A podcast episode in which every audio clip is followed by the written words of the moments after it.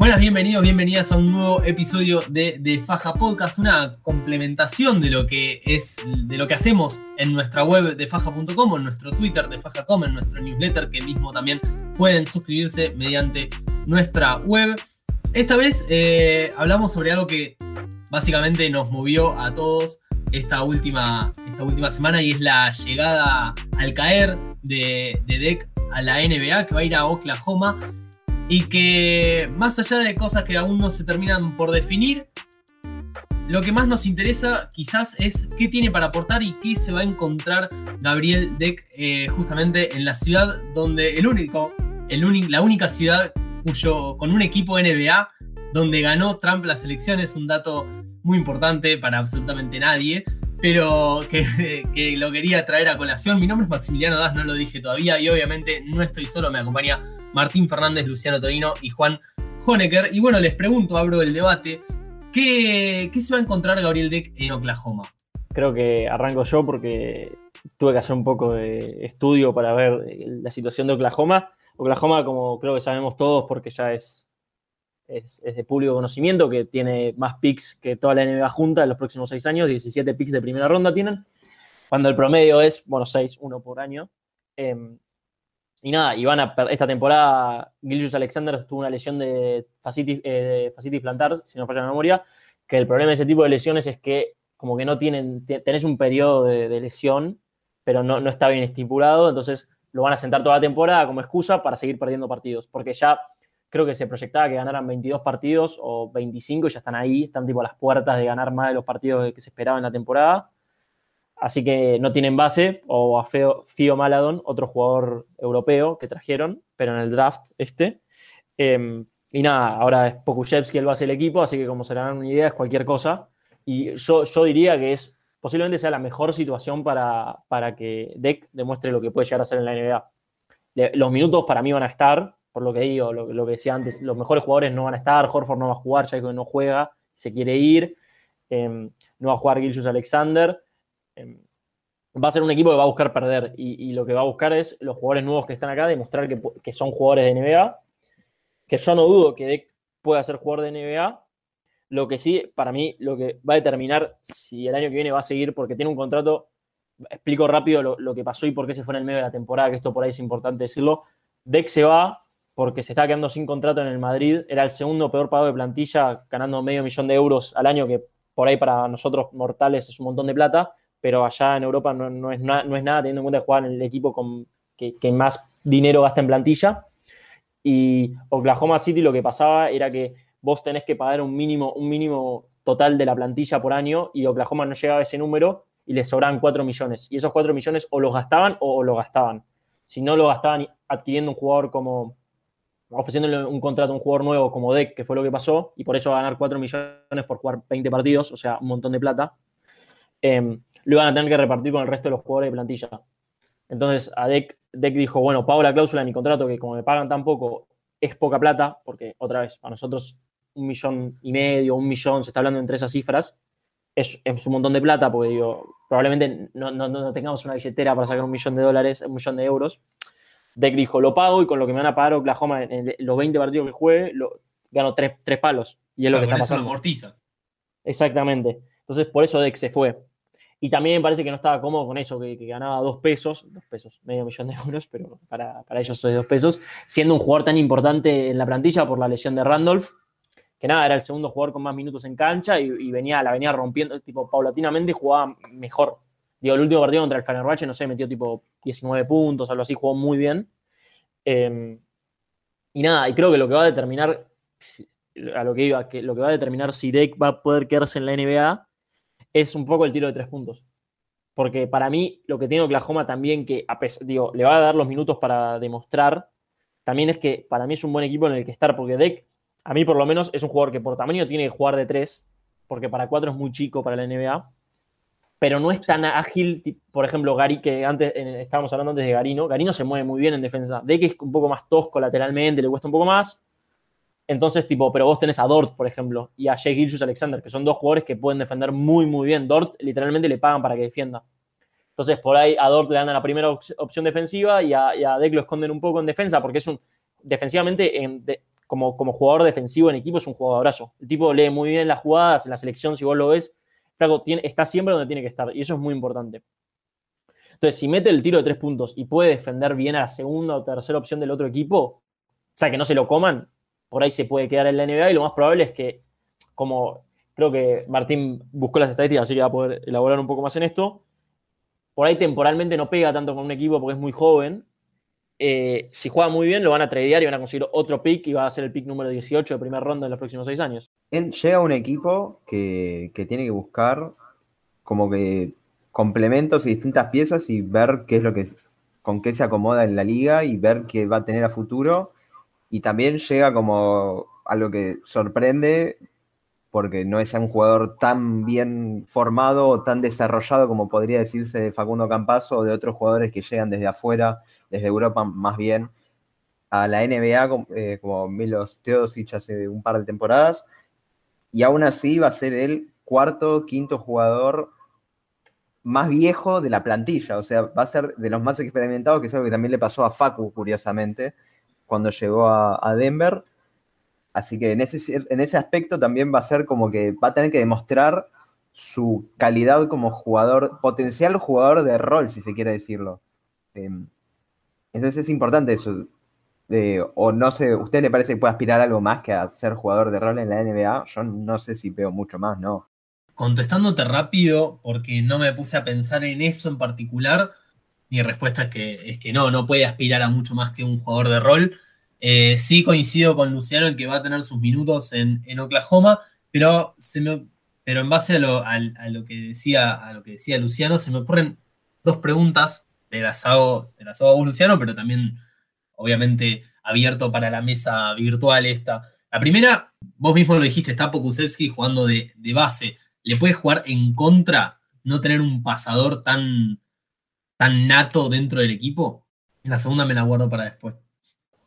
Me parece una muy buena pregunta y justo algo que yo estaba viendo es, está muy, muy, muy bien acostumbrado, eh, si, hacen memoria, yo por ahí en, sus momentos de Quinza la verdad que no sé, pero si en San Lorenzo estaba el Penca eh, en Real Madrid Campaso la Provítola, o sea, ha tenido muy buenos bases él encima. Y bueno, eh, es, cierto que creo que compartió minutos con Doncic en su momento también. O sea, jugaron, llegaron a sentarse juntos por ahí.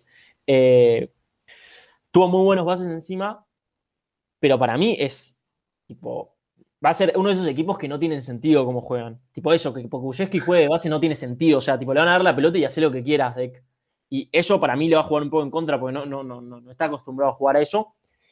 Pero también algo que yo, leía cuando el equipo con Deck y con Gilles Alexander tiene sentido. Porque, por eso, porque es un base pasador, es uno de los bases que más rompe al aro y más descarga en la liga, es uno de los equipos que porcentualmente más triples toma. O sea, como free and D player, o sea, jugador defensivo que tira triples, va a tener mucho sentido. Y otra cosa que para mí, yo cuando, eh, otra vez, no soy experto en deck ni cerca, habré visto 20, 25 partidos y la mayoría de selección, algunos sueltos de San Lorenzo, algunos del Real Madrid. Para mí, una de las armas más importantes de deck es la transición y Oklahoma corre. Y eso va a ser muy importante. No, no solo porque tipo, físicamente es rápido, o sea, el tipo es rápido y es fuerte, sino que también lee bien las jugadas en transición. Y ahí para mí se va a hacer notar muchísimo él. O sea, una transición con Poku, con la pelota, Dort yendo a la esquina para que nadie lo cura y Deck del otro lado, va a pasar eso y va a ser, qué sé yo. Sí, siento que en el ideal necesita un base o alguien que sea a cargo de la pelota, pero él, o sea, es limitado en el dribbling pero él también puede, como, no, es mal pasador tampoco. Mucho de Real Madrid jugó mucho a través de él en el poste bajo y pasando la pelota, o sea, no es un mal pasador. Pero sí, comparto que lo ideal sería un buen base y no le va, no va a ser lo mejor tener a Pokushevsky como distribuidor de pelota. Ojo, igual que de repente en Oklahoma se están empezando a juntar jugadores europeos que pueden llegar a compenetrarse de cierta manera a nivel de juego y de conectarse, que por ahí los termina favoreciendo. O sea, porque ya el, el básquet en Europa viene, es distinto, se sabe, respecto a la NBA, pero por ahí ya desde eso puede llegar a venir de cierto beneficiado, o sea, por Pokusevski, por Tío Maledon, que jugaba en Francia, discípulo de Tony Parker. Hay muchas cosas que puede llegar a por ahí introducirlo mejor al equipo en cierto punto que, otros argentinos cuando estuvieron llegando a la NBA. O sea, es un factor que también puede llegar a favorecerlo. Totalmente, totalmente puede, puede llegar a favorecer.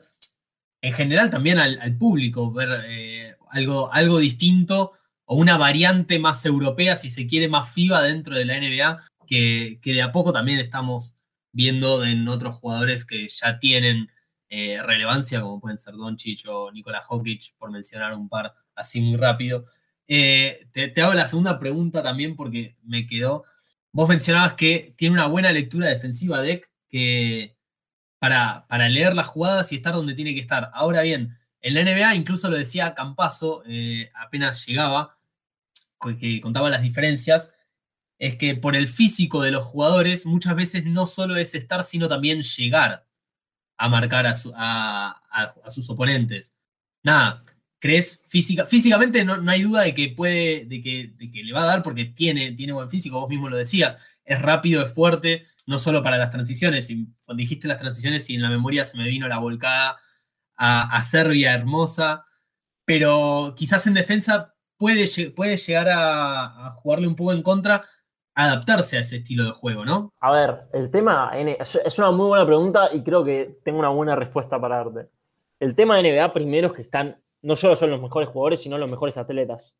Eso es algo muy. Por, por ejemplo, por ahí Wiggins lo vemos y no es el mejor jugador de básquet, pero el chabón salta y corre esas cosas, tipo Giannis Antetokounmpo, no es el mejor jugador de básquet, pero ese pibe podría haber sido tipo entrenar salto en alto y también sería de los mejores atletas del mundo y así un montón más.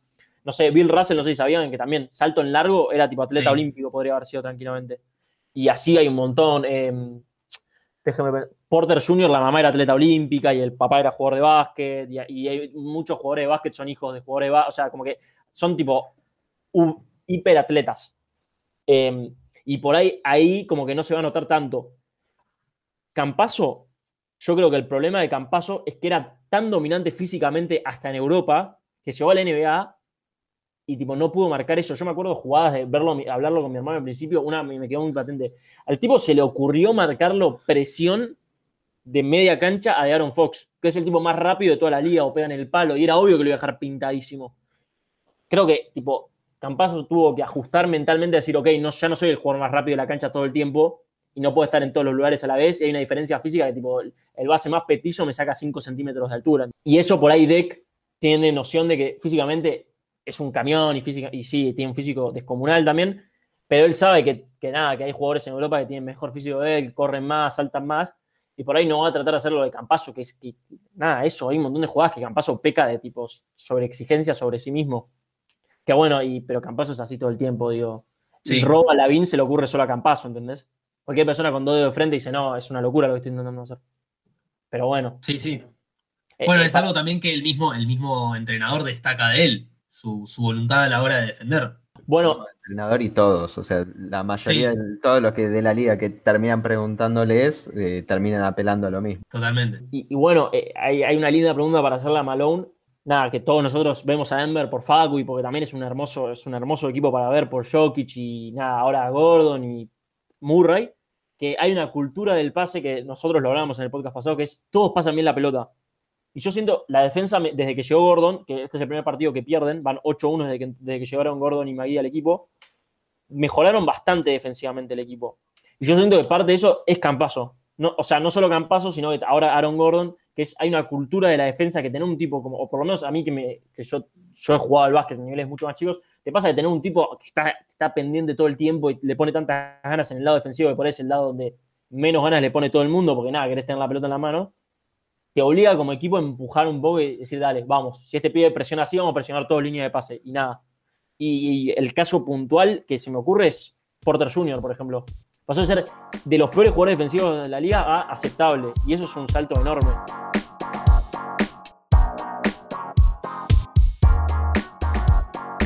Efectivamente, Luciano, como decías, Denver venía de una racha hasta hoy, eh, invicta de ocho partidos, siete con, Aaron Gordon desde que empezó a jugar. La primera fue cuando ya se confirmó su llegada, pero no, no participó del, partido, obviamente. Eh, y Campaso, que tuvo un buen partido, fueron 14 puntos, 3 rebotes y 4 asistencias, incluso un más menos positivo. La, deficiencia fue en, en, la banca y una racha de 31-3 en el último cuarto que terminó por demoler al equipo dirigido por Michael Malone, pero que al principio se lo veía un tanto más em, incómodo dentro de la NBA, y, se fue acomodando justamente. Tuvo incluso dos semanas muy buenas de, en su influencia dentro del equipo, después decayó un poco. Las rachas quizás hasta normales dentro de cualquier jugador. Este, y bueno, este es un partido que, efectivamente levanta un poco el nivel y que mm, a grandes rasgos, no solamente este último partido, sino toda la temporada, podemos pensar en, algo positivo de, cara a los Juegos Olímpicos que se vienen dentro de nada, dos, meses y, al, y ¿no? Sí, al principio se notaba que como le costó adaptarse, incorporarse al NBA, que era algo totalmente esperable por todos, eh, porque como los rookies era su, readaptación y todo. Después ya tenemos otros jugadores como Anthony Edwards, que ya juegan como en la universidad y están metiendo más de 20 puntos hace un, mes más o menos, o dos. Pero tuvo como una buena evolución y cuando parecía que, venía bien y que ya se había incorporado, tuvo el problema, no sé si se acuerdan, de contacto estrecho, si no me equivoco, con Marcus Howard, el otro rookie había, eh, dio positivo coronavirus. ¿Hampton era? Ah, bueno, sí, cierto, cierto, Hampton. Eh, y terminó quedando afuera como eh, 10 días, si no me equivoco, o algo así. Y ahí también coincidió con la, con la con el juego de las estrellas. También, también, claro. Entonces, o sea, todo eso fue como medio que lo tiró para atrás, me, me da la sensación y ahora en el último tiempo venía medio flojo, pero de a poco se va adaptando. Lo que sí, la cuestión del físico es lo que más le juega, le tira en contra, que bueno, era lo que decía Lucho antes, el tema de el nivel atlético que se tiene en la NBA. Pero bueno, o sea, va a ser una experiencia distinta con la que va a llegar para los Juegos Olímpicos ahora de Tokio, que hay que ver cuál va a ser la, la competencia y también ver quiénes van a ser. O sea, queda bastante abierto todavía, todavía quedan varios días, varios meses para que se cierre todo. De hecho, no falta uno de los contrincantes de Argentina todavía. Pero bueno, hay que ver también los argentinos están teniendo están repartidos por el mundo como siempre y tenemos distintas expectativas al respecto. Lo único que se sabe es que Escola va a cerrar su carrera después de este torneo, así alguna que otra lágrima supongo que se nos va a caer a muchos. Sí, como mencionabas, bueno, el, periodo de adaptación, él mismo, Campaso mismo, dijo que incluso podía, durar un año, que toda, esta temporada era de adaptación, que recién la siguiente podríamos empezar a considerarla como ya de actividad, ya, acomodado dentro de, la NBA. Hay que ver también qué paciencia le tienen a un jugador de a un novato de 30 años, porque sin ir más lejos, hace poco estuvo Milos Teodosic en la NBA y la paciencia no la tuvo quizás Gabriel Deck goza de un poco más de paciencia por, estar en un equipo con menos, eh, expectativas y con más minutos también, pero, bueno, definitivamente coincidimos en que, en que es una experiencia que, le puede aportar mucho a la selección argentina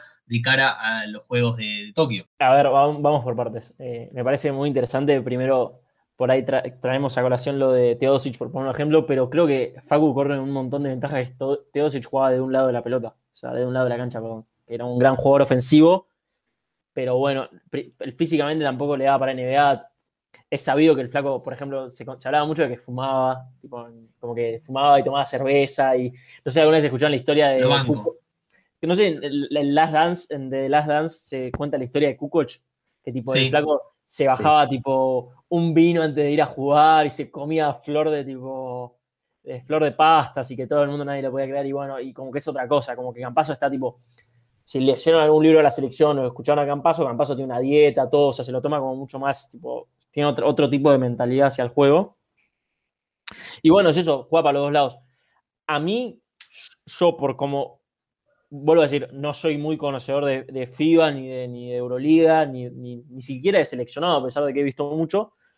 Em, como lo soy de NBA, el juego de NBA es totalmente distinto. Y por eso muchas veces, tipo, ves a Estados Unidos que a pesar de tener nombres rimbombantes, em, se, les cuesta tanto por ahí ajustar y juegan partidos horrendos que decís, no puede ser que, jueguen este partido y ganen por 10 puntos nada más. Deberían ganarles por 55 puntos a todos. Eh, pero bueno, pero es eso. Y, a Facu le cierran mucho mejor el juego de, de FIBA que el de NBA. Por un montón de cosas. Eh, la línea de tres puntos está más cerca, es mucho más. Campazo lo de lo que se quejaba desde la eh, hand checking rule de la NBA, que es algo que se cambió hace un par de años, hace, un par, hace 20 ya casi. eh, que no puedes apoyar las manos a los jugadores, que a mí no me parece lo mejor, pero entiendo que es parte de la NBA es que es todo un show y hay que, tenemos que hacer 140 puntos por partido y para lograr eso tenemos que hacer que la defensa no pueda defender. Entonces, bueno, eso por un lado, pero después hay un montón de... A mí lo que me llama por la atención del Mundial es que seguimos en un proceso de, perdón, de los Juegos Olímpicos, es que estamos en un proceso de reconstrucción de equipo nuevamente, jugadores como Volmaro por ahí aparecen, Pildosa, jugadores más chicos que por ahí tipo, tienen que, este va a ser su momento para mostrarse. Y nada, un poco como decía, agarrando lo que decía Martín, se nos baja por ahí el atleta, uno de los atletas más importantes de la historia de Argentina, eh, el, atleta más importante del seleccionado masculino de básquet argentino, sin lugar a dudas, por más que uno puede decir tranquilamente que Ginoli fue mejor jugador o de que, no sé, tal, vez em, Pepe Sánchez llegó primero y tuvo un poco más de, espalda o cualquier otra cosa, digo, el más importante fue Escola sin ningún tipo de, sin, ningún, ninguna duda y por ahí hay que ver qué pasa después, tipo el, vacío que vamos a tener después, si bien los jugadores que tenemos, Lapro, que también va a estar, Garino, eh, siendo que me estoy olvidando algo, Redivo, por ahí está, pero bueno, es, tipo, han demostrado que pueden ganar eh, y, que, y que y que no va a quedar el vacío no ser tan grande como uno esperaría después de la generación dorada. Sí hay que ver, hay que ver qué pasa, y creo que esta es la prueba de fuego. Definitivamente el mundial, eh, el, último mundial no hubiera sido lo que fue si no era por Escola, y no solo por los puntos que hizo Escola, sino también por la influencia que tuvo dentro del equipo. Lo mencionábamos un poco antes, antes de ponernos a grabar, la cultura que le llevó, que le llevó al equipo, el esfuerzo que le llevó él mismo a todo el equipo para, entrenarse y prepararse bien, no solo para, este mundial, sino para todo. Y, que definitivamente que se vaya va, a influir en, la selección, aunque creo yo, también su rol ahora es de, encabezar una transición que no obviamente no va a ser lo mismo que lo que, lo que fue la generación dorada, porque son otros nombres, ni peor ni mejor, son otros, nombres, pero que por lo menos, no sé, no sé si nos garantiza pero, pero hay menos margen de error en el esfuerzo que, en, la dedicación que va a tener y la importancia que va a tener la selección argentina para los jugadores que participen de, la selección. Una cosa que para mí es algo muy importante, que va, me parece, más allá de la generación dorada en sí, que justamente es algo que tratamos bastante nosotros eh, desde Faja con el podcast del Mundial de 1950, eh, de paso meto el chivo, es el tema de lo que se va heredando, el legado, citando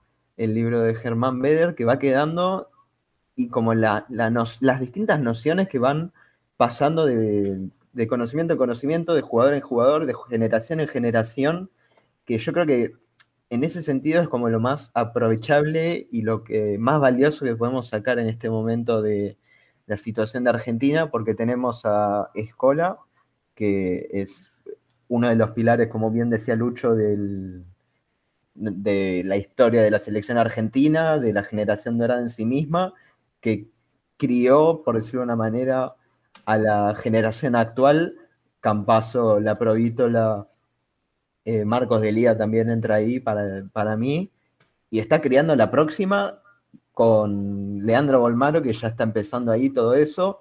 Y no solo criado, Bolmaro no solo va a crecer junto a lo que, como el, final de escuela, sino a la época próspera de, la generación siguiente, que ya, que no solo ya fue exitosa siendo subcampeona en el Mundial de China 2019.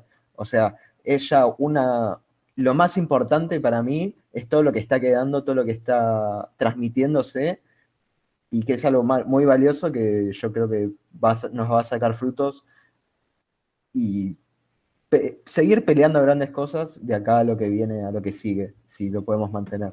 Quiero rescatar esto que dijiste vos al final, Martín, de que ya ganamos un subcampeonato en China 2019 y eso quiere decir que más allá de hablar de transición, de generación dorada, de que Escola sigue estando, me parece que es un equipo que ya está armado. O sea, tenemos muchos jugadores que están llegando a la treintena de años, uno es Campazo, la Provítola, y bueno, DEC 26. O sea, es un equipo ya que cuenta con experiencia, que viene desde el preolímpico del 2014 o 2015, que ya vienen demostrando que pueden jugar y pueden dar pelea. Lo terminaron de demostrar en 2019. Eh, también concuerdo con lo que dijo Maxi, que es una prueba de, creo que fue Maxi, sí, que es una prueba de fuego, esto que vamos a ver en, en Tokio, si es que se juega, esperemos que se jueguen. Pero no sé si ya hay que seguir hablando tanto de la generación dorada y la transición, sino me parece que es más un tema de hablar de que es un equipo ya sentado y es algo que ya que no hay que esperarlo a futuro, sino que ya está. No sé si me expliqué. Se entendió perfecto lo que decís, Juma. Eh, creo que voy a agregar un poco más, pero perdón, eh, es algo que a mí no me gusta hacer y, entiendo que en el libro de Beder, que ya lo nombramos 20 veces, pero el legado, digo, léanlo, está muy bueno, es corto, lo leen muy rápido. Algo que le molestaba mucho a, los jugadores grandes de, la selección, sea Ginobili, eh, Nocioni no llegó a estar con este grupo, pero bueno, esa gente, eh, Escola, por ejemplo, era que les preguntaban mucho de las comparaciones con la generación dorada. Y por eso digo, no me gusta hacer esto de tipo seguir hablando, porque como dijo Juma, tipo, ya está, tipo, este grupo es otro y ya han demostrado, tipo, ya, ya han sumado cosas a la historia, no nos vamos a olvidar nunca de Campazo ni de la Provítola, ya están ahí y el resto de los chicos. Pero quiero por ahí, yendo un poco más, todavía yendo un poco más a, futuro, la generación dorada es tan grande que, por ejemplo, lo que está haciendo Pepe Sánchez en Bahía es algo que es un tipo de acá a 10 años, los chicos, los chicos de Bahía Basket, no sé si me pasa a mí que ahora me estoy metiendo un poco más en liga, son pibes de 19 años que les puso un complejo deportivo de casi nivel NBA para que se, formen, como lo que hacen en Francia, no me, no, me, sale cómo se llama, pero en fútbol y en básquet hacen lo mismo, como tienen un complejo ultra, ultra moderno, donde preparan a los jugadores. Y tenemos pibes como Ruega o Cayo Pacheco, por ejemplo, que se están yendo a Europa, y todos esos equipos se están yendo todos, y eso va a ser el futuro. O sea, la generación no tiene tanta noción y, tipo un aprecio al, a lo, nuestro nacional, que los tipos hasta nos preparan para dentro de 15 años. O sea, de 15 años esos pibes van a estar jugando ahí y va a ser porque Pepe Sánchez tuvo la cabeza para decir, che, nuestro país es un desastre, la economía del país se va al demonio, alguien tiene que hacer algo por esto, tipo, alguien tiene que poner la guita acá, porque si no vamos a perder un montón de potencial humano que no, vamos a usar. Y bueno, cerrando, ya no quiero hablar más de esto, y como dice Juna, tipo, hay que hablar de los chicos ahora, que nos han demostrado eso. No, no, quepa, no queda duda de que estamos bárbaros representados con los que están, ¿eh? Sacamos a Escola, saquemos a Escola. Jugadorazos, eh, multicampeones con el Real Madrid, dos MVP de la Liga Endesa, que debe ser la tercera, segunda mejor liga del mundo, dependiendo de cómo lo quieran mirar. Em, no sé, eh, Deca ahora, que, que juega en, la mejor liga del mundo. Digo, hay talento, hay Garino que supo jugar, eh, Brusino que no lo nombramos. Hay, el equipo está y es un muy buen equipo y cuando los vemos jugar, juegan, juegan muy bien y es un placer verlos jugar a los chicos. Entonces, Nada, yo tengo mucha fe en el grupo. Una cosa que yo me había saltado cuando estaba hablando era eso, o sea, son tres generaciones distintas, si, si podemos hasta verlo. son Campazo, que ya, y la Provítola, que ya están en 29, 29 30, 31, Deck, Brusino, Garino, que están en 26, 25, que si bien no, no necesariamente es una generación, pero es una distancia considerable. Y bueno, y después lo que ya está viniendo, que de a poco se van incorporando, sobre todo en las últimas ventanas, hubo jugadores muy jóvenes que aprovechando la clasificación ya del AmeriCup que estuvieron en la selección, por ahí sin tantos compañeros reconocidos, si se quiere, pero bueno, eso. Eh, y, perdón, Lucho, eh, te agrego un dato. Estos, la gran parte de los jugadores del, de, ahora, de eh, todo Brusino y todos, compartieron tanto con Escola como con Ginobili, como con Campazo, con, con Campazo, Campazo es uno de ellos, como con eh, Delfino y con el Chapo en, los, en los Juegos Olímpicos de Río 2016. O sea, ahí te, tiro la planilla completa. Escola, Ginobili, Campazo, La Provítola, Brusino, Delfino, Delia, Nocioni, Deck, eh, Garino, Leo Mainoldi y Roberto Acuña. Esos eran los todos los integrantes de la plantilla de Argentina en 2016, en los últimos Juegos Olímpicos, y la gran mayoría, los que no son de la generación dorada, salvo escuela, si querés llamarlo, están ahora y siguen participando. Em, que bueno, también si quieren remontarlo emotivamente, el partido Argentina-Brasil con el triple del Chapu, hermoso. No sé qué estaban haciendo ustedes ese día cuando pasó, o si se acuerdan. Pero nada, eso es algo que sigue dando vueltas, que sigue eh, recordándose y sigue haciendo pie, incidencia, sigue teniendo en, lo que nos va a tocar. Que, bueno, ya falta poco para Tokio y tenemos los preolímpicos de por medio. Para cerrar un poco del tema generación dorada, me quiero agarrar algo de lo que dijo Lucho, de lo que está haciendo Pepe Sánchez en Bahía. Eh, me parece que más allá del tema transición, 2016 y todo eso, muy destacable es la cultura que dejaron. Eh, no sé si vos lo mencionaste algo, Martín, eh, de que cambiaron cómo vemos el básquet, cambiaron cómo juega el equipo, y hoy en día tenemos pibes que se están yendo a Europa. O sea, el interés por el básquet en Argentina creció gracias a ellos. Creo que más allá del la medalla de oro, el subcampeonato en Indianápolis, el bronce en el 2008. Lo más destacable, eh, destacable de la generación dorada de Ginobili, Escola, Delfino, es la actitud con la que jugaron y la cultura que le dejaron los que siguen. Por eso ahora podemos hablar de tres generaciones, cuatro generaciones de jugadores que pueden darle algo al país. También potenciado todo esto con el tema de la llegada de Campazo a la NBA, que los argentinos a full también. Y veremos con Deck, cálculo que también va a tener un gran peso en ese, por ese lado. Cuanto menos fue tendencia un rato largo y, alta tendencia en Twitter. Este, pero dentro, dentro de esta, dentro de los Juegos Olímpicos de, la plantilla que vos decías de, los Juegos Olímpicos de Río 2016, estaba también Delfino, que está teniendo una temporada, eh, una buena temporada en Italia, y que dijo en su momento cuando volvió a jugar, pese a las lesiones, su, su objetivo era poder volver a formar parte de la selección argentina. ¿Lo ven como algo posible hoy? Sin ánimos quizás de, perdón que te, perdón que, te, corte justo, eh, sin ánimos de, adivinar lo que pasa por la cabeza de Sergio Hernández, es también un jugador que, que, no, no, formó parte del equipo estos, estos últimos años, pese a, esos Juegos Olímpicos de Río. Hay que ver quiénes son los últimos dos jugadores de la plantilla que vaya a Río, ¿no? A Río, a Tokio. Eh, me parece que más allá de, básquet puede aportar mucha experiencia al equipo. Estamos hablando de algunos jugadores jóvenes que les pueden aportar mucho, pero no sé si en cuanto a nivel basquetbolístico puede aportar algo muy diferente a lo que ya tiene el equipo. Creo que perfecto lo que dice Juma. Eh, es, eso, tipo como que todos, o por lo menos voy a hablar de mí, y justo es un tema que venía hablando antes, antes del podcast con unos amigos, por ahí todos queremos el cierre a las cosas. Y es un lindo cierre que, que, esté Delfino por ahí, ahora en Tokio, igual que es lindísimo que, que Escola lleve la bandera y cierre todo ahí.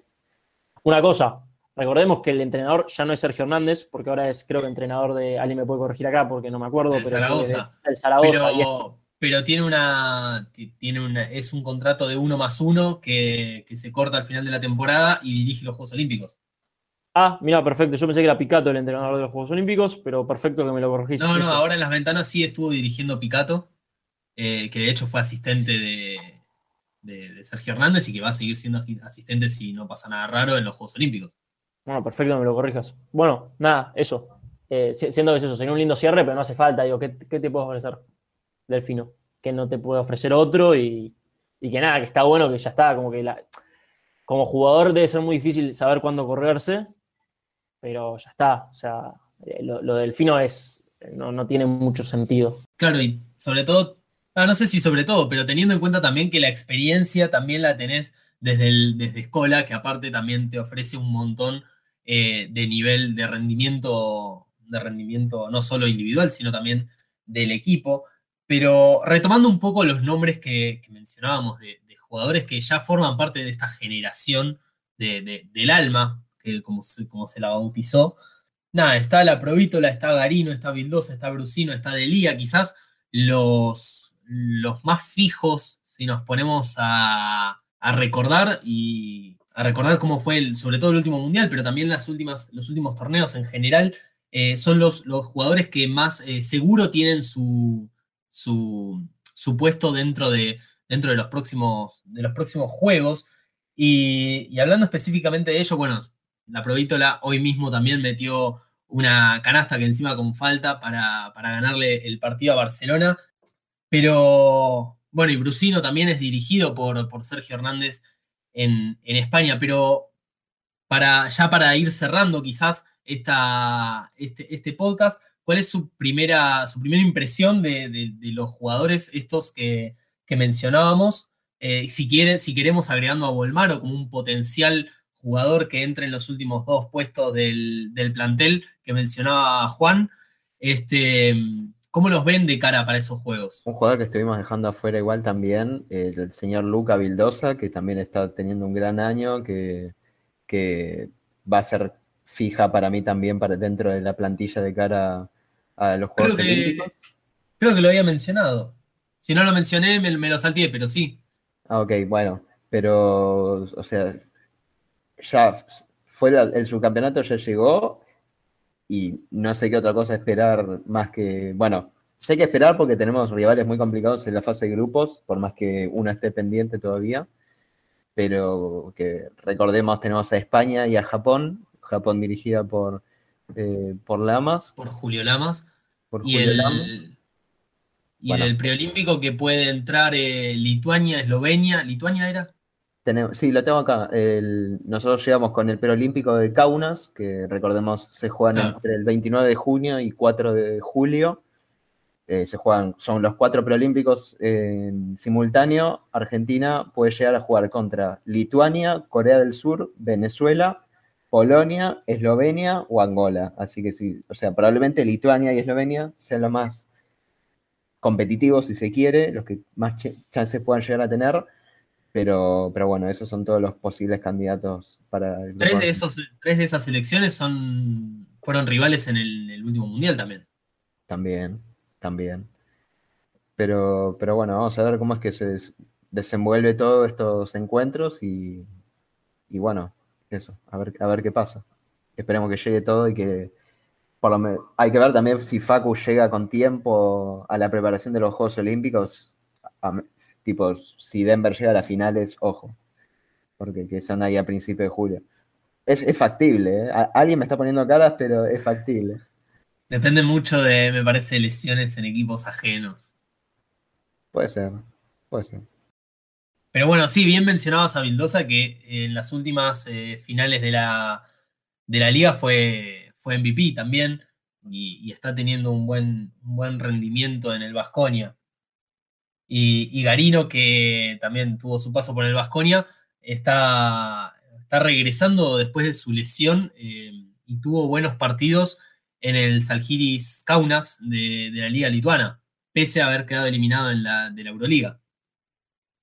Pero, pero sí, definitivamente, bueno, hay, como bien decían, la transición está hecha, esto es un, un último baile, parafraseando o no, parafraseando no, exactamente eh, como, se llamó el documental de, de Michael Jordan. Hubo varias referencias a libros, series en este, en este episodio, pero, pero sí, definitivamente es, será un último baile de, de escola, quizás lo sea de Delfino, dependerá de la, de la consideración de, de Sergio Hernández, pero como bien decían, la transición está hecha, es un último baile, es un último torneo antes, de, antes del retiro de, de Escola y, y, y que de todas formas él mismo dijo que quiere seguir vinculado con el básquet, entonces no es que no lo vamos a ver nunca más, como, como quizás sí, no, sucede con otros jugadores que este, no es que no, es que no mantienen su vínculo con el básquet o con el básquet argentino y otras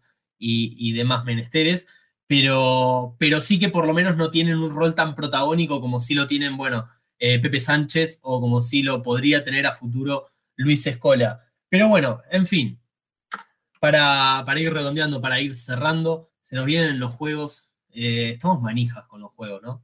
Siempre, siempre. No a mí me Abajo un toque el horario, pero estamos manija. No importa el horario, ya tuvimos China en 2019. Sí, está acostumbrado. Eh, no sé, yo soy muy, muy, muy de NBA. Me gustan, los miro, pero no es algo que, o sea, que me, que me vuelva loco. No, no es algo que me, mate, pero tengo, tengo ganas de ver, de ver tipo al equipo ahora. El equipo, este equipo que está. De paso, voy adelantando que nuestra idea desde Faja es hacer una cobertura especial de, los Juegos Olímpicos de básquet, así que estén atentos a, a las distintas novedades. Así que nada, manija. Yo manija, o sea, yo soy manija de los Juegos Olímpicos en general, más allá del básquet, entonces es algo que me gusta. Pero, Totalmente. Pero, pero bueno, es, Bueno, entonces estén atentos, atentas a nuestras redes sociales, obviamente, de Fajacom en Twitter y a nuestra web para seguir esta futura cobertura de los Juegos Olímpicos de la selección argentina. Este, hasta, acá, hasta acá el episodio de hoy de De Faja Podcast. Nos encontramos la próxima. Hasta luego, Martín, Luciano, Juma. Ya lo dije antes, hasta luego. ¿Por qué vamos a hinchar en el preolímpico? Corea del Angola. Sur o Angola. Angola. Ni idea, boludo. Ustedes también. Cada ustedes- equipo. Eh, boludo, ni idea, Yo no me quiero cruzar con Doncic.